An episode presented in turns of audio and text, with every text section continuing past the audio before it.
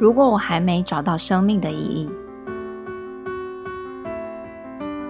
生活是习惯的重复与堆叠。我们从沟通的语言开始学起，继续学了数学、科学、英文，接着选择自己觉得值得深入钻研的领域，像是创作、工程、运动，甚至感情。学习新的东西，就像是刚开始新学期第一份工作，我们跨出旧的生活界限，来到广阔未知的领域，既兴奋又焦躁，不断的尝试。渴望达到理想的样子。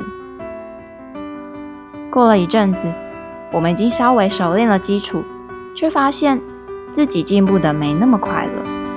那是因为我们的需求有了很大的改变，从如何当个工程师，变成怎么进去 Google 工作；从如何卖出第一个产品，到我要怎么百万年薪；从使用 Sketch。变成我要如何靠接案过活？透过我们学习到的知识，我们看见了那个领域的发展，知道有哪些厉害的人做了什么事情，大致上清楚了下一个理想的方向。如果他们说的没错，那我们需要的就是继续练习，累积经验。可是，当我们想到自己在别人走过的路，追赶着未来，就顿时之间缺少了期待，还有动力，因为我们不想就这样重复别人的人生，放弃，再投入新的领域，变成了稍微简单一点的选择。它可以为我们带来新的期待、新的刺激，但先前放弃的经验，会让我们下一次的放弃变得更加的容易，因为我们不断被过去的包袱困扰着。没有办法好好的接受下一次的学习跟挑战。另外一种选择是找寻可以快速达到成效的事情，例如一日体验营、某某速成班。然而，我们想得到的，其他人也会想到。想要快速得到成就的我们，最后会得到体验的记忆，但其实并没有真的学到、感受到什么。像跟着别人去名胜景点。没什么感觉。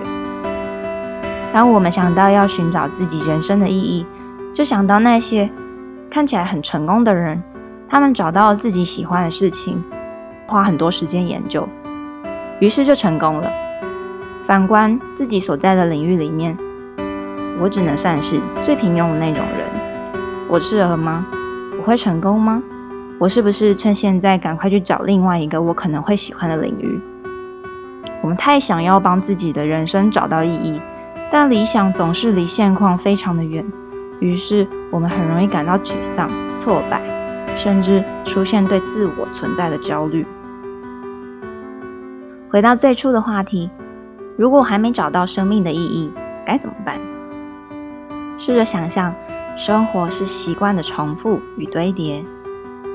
如果我们习惯找寻意义，那么我们会在我们做的每一件事情里面试图寻找意义。如果没有办法很好的解释，就开始质疑自己的行动是不是有效，我们距离成功还有多远？这些令人沮丧的思考。那如果我们试着质疑生命应该要有意义这个念头呢？建立新的习惯，不要预设自己要有成就，不要追求任何意义。并且在生活里面重复最单纯的快乐，像是学到新的技能、长了新知识、看到让你惊叹的事情。我们可以深入的钻研，就像攀爬最高的山；也可以广泛研究，像攀爬各种地形。拥有像小孩子一样对知识的好奇，持续的探索、体验、学习，迫不及待的把你的发现分享出去，让别人也有机会学到。和你一起感受学习的快乐。我们习惯仰望别人，却忘记自己现在所站的位置，曾经是自己仰望着的地方。